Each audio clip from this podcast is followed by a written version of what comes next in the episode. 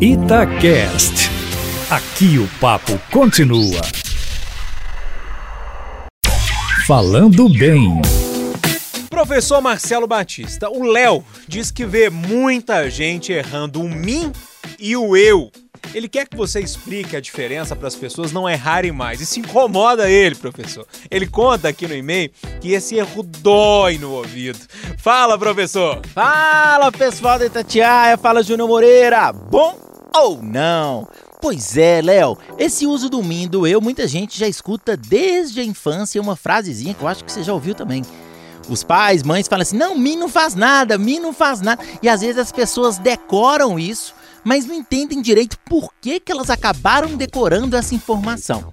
O importante é você entender o seguinte: quando você usa o termo eu, você está falando de algo que desempenha a função de sujeito. Quando você usa o termo mim, você está falando de algo que na frase está desempenhando a função de complemento. Vamos entender na prática como que isso funciona para a gente não ficar muito nas regrinhas e para vocês não ficarem, na verdade, um pouco desanimados com o conteúdo gramatical. O cotidiano ele sempre vai ajudar. Olha esse exemplo. Eu vou falar assim: traga os livros para eu ler ou traga os livros para mim ler. E aí você vai ter que pensar nessa frase, quem que está desempenhando essa ação de ler? Quem está desempenhando essa ação seria eu.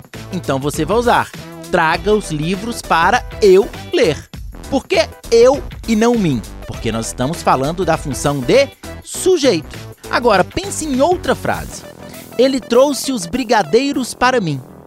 Quem está desempenhando a função de trazer os brigadeiros? Ele. Então você já tem o sujeito. Se você já tem o sujeito na frase, você só pode terminar essa frase com mim e não eu. Aí você entende a sua mãe.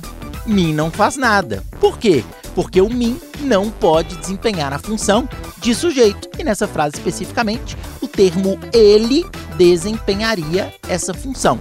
Espero que vocês tenham entendido, que vocês tenham entendido, inclusive, a mãe e a família nesse momento maravilhoso. Se vocês tiverem mais dúvidas, entre em contato também com a gente no caféconoticia.br e depois me adiciona também no Instagram com o nome Aprendi com Papai. Valeu, pessoal, um grande abraço, até a próxima e tchau, tchau!